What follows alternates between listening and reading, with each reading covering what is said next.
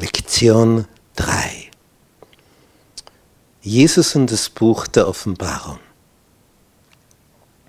Sonntag, die Struktur der Offenbarung. Es ist einfach genial, wenn man die Offenbarung so liest, wie die aufgebaut ist.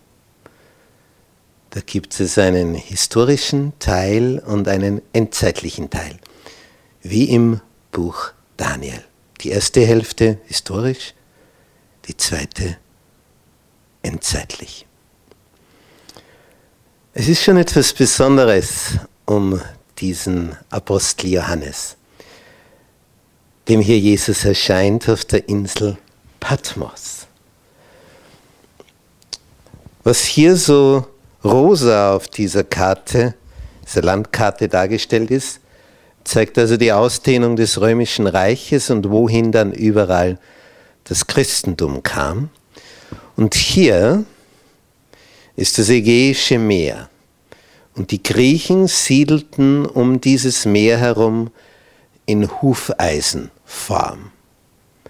Das heißt, die Westküste der heutigen Türkei, das war rein griechisches Siedlungsgebiet. Die Türken kamen dann erst 1300, 1400 von Osten hier herein. Diese Hufeisenfarm ist also urgriechisches Siedlungsgebiet rund um die Ägäis herum. Und da fuhren sie mit ihren Schiffen kreuz und quer. Es wimmelt ja hier von Inseln, die nichts anderes sind als Gipfel von Gebirgen, die aus dem Meer ragen. Und hier, der schwarze Punkt, die Insel Patmos. Warum kommt Johannes auf diese Insel? Dadurch, dass er der letzte Apostel war, war das Interesse groß, von ihm etwas zu erfahren über die Zeit mit Jesus. Denn er war der letzte Augenzeuge. Das ist so ähnlich wie jetzt, wenn die letzten Überlebenden aus dem KZ interviewt werden. Denn es kommt die Zeit, wo es keinen mehr gibt. Weil einfach die Zeit fortschreitet und sie alle gestorben sind. Johannes war jetzt der Letzte und der Andrang, von ihm etwas zu erfahren, war von der urchristlichen Gemeinde sehr groß. Denn er war ja Augen- und Ohrenzeuge von den dreieinhalb Jahren gewesen mit Jesus. Und man wollte so vieles von ihm wissen. Und das hat römischen Machthabern gar nicht gepasst. Und das führte dazu, dass sie diesen Johannes kurzerhand gefangen nehmen ließen einen Kessel mit siedendem Öl aufgestellt haben und haben sie ihn hineingeworfen und damit ist die Sache erledigt. Aber siehe da, dieses Öl, das ja sehr heiß wird, viel heißer als Wasser, an die 300 Grad Celsius, dieses Öl war für Johannes nur ein Ölbad. Es hat ihm nichts gemacht.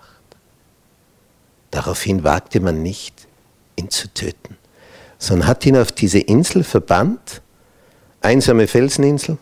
Da ist er jetzt alleine und kann nichts mehr anstellen, isoliert, inselhaft. Keiner kann mit ihm mehr kommunizieren. Jetzt ist er allein.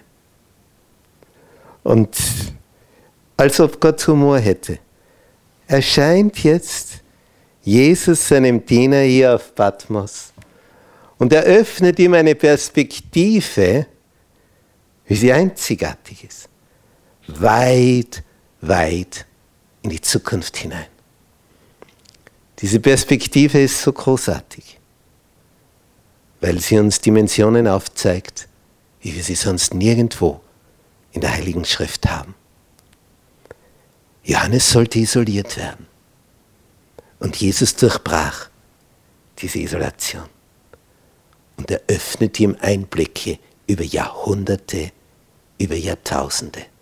Wir merken, wie Jesus dabei lächelt, wie einfach das für ihn ist. Bis morgen.